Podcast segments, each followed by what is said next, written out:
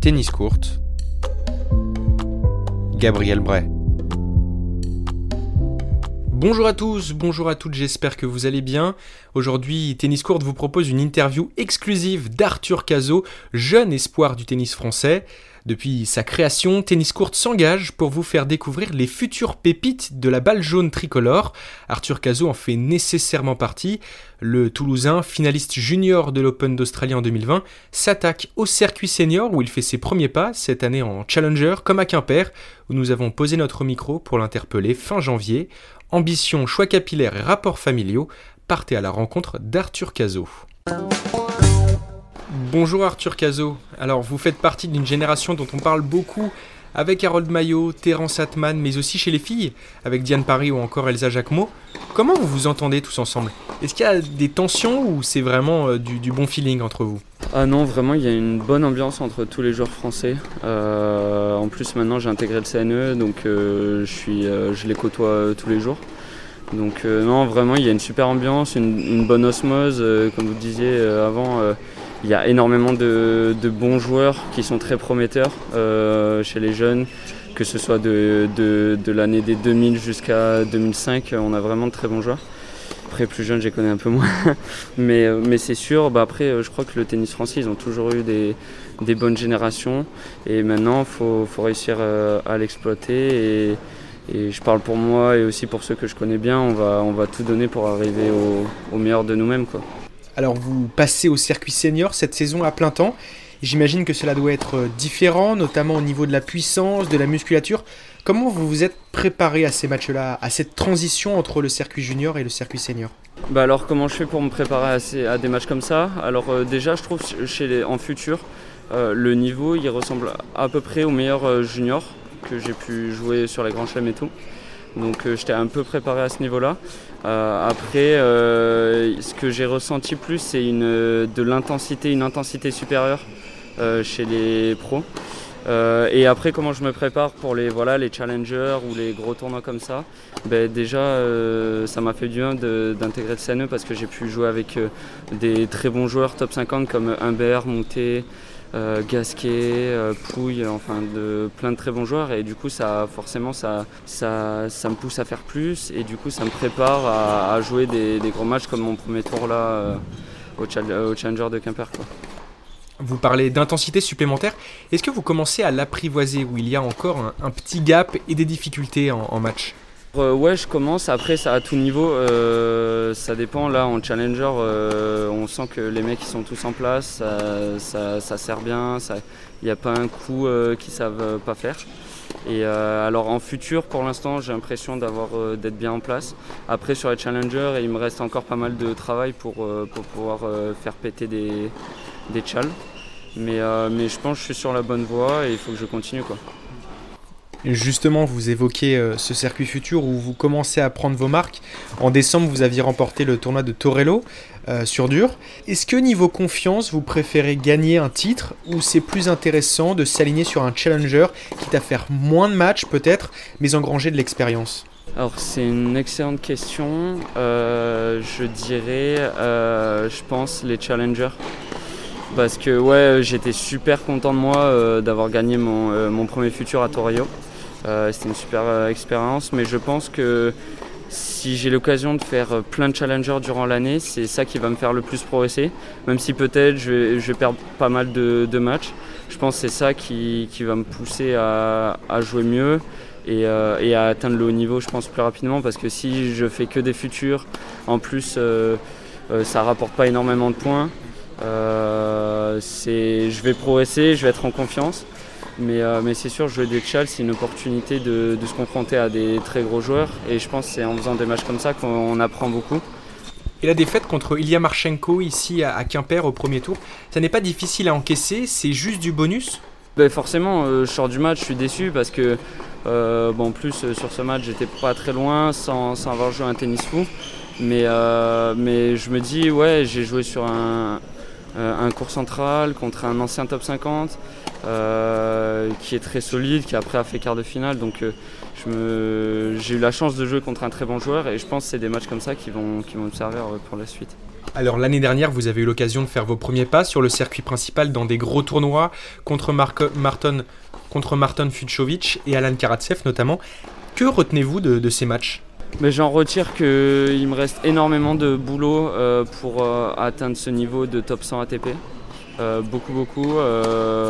j'en retiens aussi une, grosse expérience parce que, comme je dis avant, je répète, mais c'est des, bons joueurs et c'est en jouant des joueurs comme ça qu'on progresse. Mais, mais ouais, c'est encourageant. Euh, et, ouais, ça m'a bien montré ce que c'était le niveau d'un top 100, même top 50 que Fuskovic qui est top 50. Donc, euh, donc ouais, pour ma progression, je pense que ça, ça va me servir ces matchs comme ça. Vous expliquez tout à l'heure avoir intégré cette année le Centre national d'entraînement à Paris, euh, mais vous êtes aussi inscrit au Stade toulousain. Vous vous entraînez un peu là-bas ou c'est exclusivement au CNE que vous tapez des balles? Non, je m'entraîne au CNE, euh, exclusivement au CNE. Ma structure d'entraînement est au CNE. Euh, le Stade Toulousain, c'est je me suis inscrit à ce club euh, pour jouer en équipe. Et parce qu'aussi j'ai de la famille à Toulouse, donc ça me permet quand je descends, quand j'ai des entre les tournois, si je peux descendre un peu dans le sud. En plus, il y a beaucoup de bons joueurs au stade, Gaston, Bonzi, Doumbia, Roboul.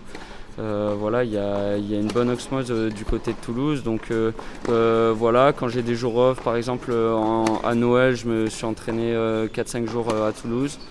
Donc, voilà, mais sinon ma base d'entraînement est au CNE, mon tout mon staff est là-bas. Et justement, ça n'est pas trop dur de voir moins vos parents et vos amis de lycée, notamment à seulement 18 ans? Non, je pense que je suis assez mature maintenant. c'est pour ça que j'ai pris la décision euh, de, voilà, d'emménager à Paris. Euh, je, me sens, je me sentais euh, prêt. Bon, ça fait pas mal d'années que je voyage beaucoup, donc j'avais l'habitude de deux semaines par mois de ne pas, voir mes parents.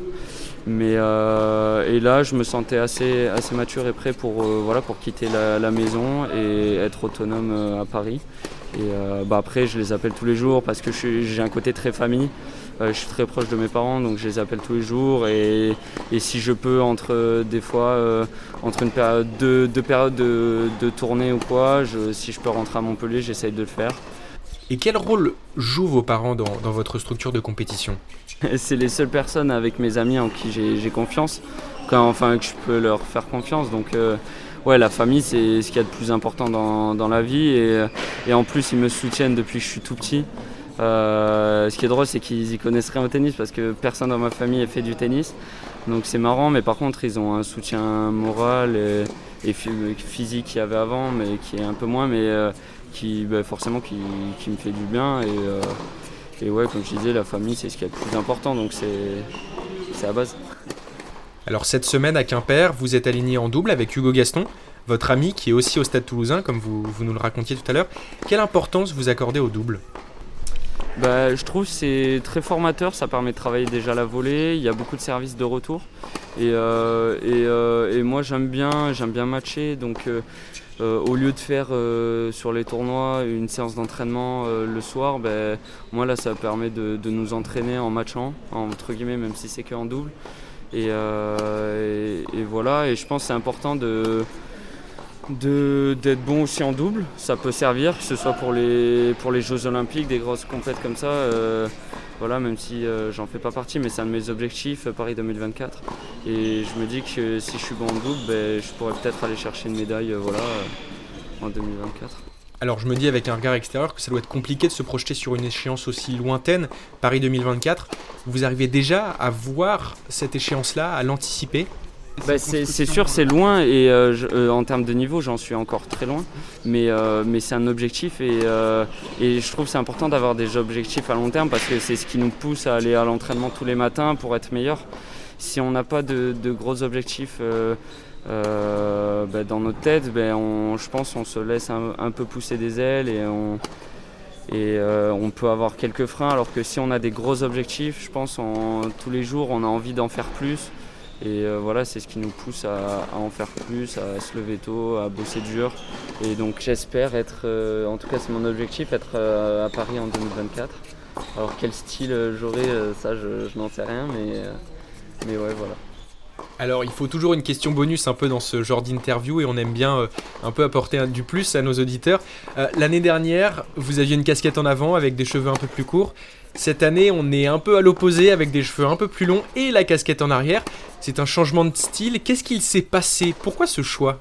Euh, Alors, ouais, c'est euh, c'est un choix que j'avais euh, déjà en tête depuis la fin d'année 2019. Donc en fait j'avais les cheveux très très courts avant, je les rasais et tout, j'avais dégradé. Et fin 2019 j'ai décidé de les de pas me les faire couper pour avoir les cheveux longs. Donc forcément au début, avec les cheveux courts, je, préférais garder la casquette en avant. Mais avec cheveux longs, c'est euh, mieux de l'avoir en, arrière. Voilà. Et après, ouais, je, me suis un peu cherché. J'ai eu des boucles d'oreilles aussi. Euh, là, je les, ai, je les ai enlevés, mais ça va peut-être revenir. Euh, et, non, et cheveux longs, je, voilà, j'ai gardé parce que je trouvais que ça, ça m'allait bien et ça me correspondait plus. pour, pour le style, du coup? Ouais, ouais, pour le style. Et voilà, j'aime bien les cheveux longs. On imagine que vous allez d'autant plus solliciter au fil des années et de vos performances également. Une question sur vos rapports avec les médias. Euh, après son huitième de finale à Roland Garros, Hugo Gaston a tout de suite été projeté sous le feu des projecteurs. Comment vous vous y êtes préparé en tant que jeune? Ça vous fait peur? Bah moi je ne suis pas encore euh, confronté beaucoup aux médias parce que j'ai pas fait comme Hugo euh, un gros gros résultat. j'ai été confronté un peu quand j'ai fait ma finale à l'Open d'Australie Junior où j'ai été pas mal euh, j'ai eu pas mal d'interventions voilà, de tous les médias français et tout. Donc, euh, donc je, trouvais ça cool parce que c'est comme si c'était des petits entraînements et moi j'aime bien, euh, voilà, bien parler, ça me dérange pas. Et, mais est-ce qu'on est préparé Oui et non, parce qu'on en a fait déjà quelques-uns sur les juniors. Je pense que les juniors, ça nous prépare bien à ça, surtout les grands chelems. C'est encore frais dans votre tête, j'imagine, puisque vous venez d'y sortir, mais quel bilan vous pouvez tirer de vos années juniors? J'en retire quoi? J'en retire une grande expérience. Euh, je, ressors de mes années juniors avec euh, beaucoup d'expérience, beaucoup de bons souvenirs, de bons moments passés sur le cours. Euh, avoir joué des, super tournois dans les quatre coins du monde, en Amérique du Sud, États-Unis, Australie, donc c'est incroyable et, je trouve ça génial de, de pouvoir jouer des grands chelems dans notre catégorie euh, au même moment que les pros sur les, sur les mêmes infrastructures c'est en termes d'expérience il n'y a pas mieux quoi. Euh, en plus euh, j'ai eu la chance de faire une finale de grand chelem, de jouer sur un grand cours.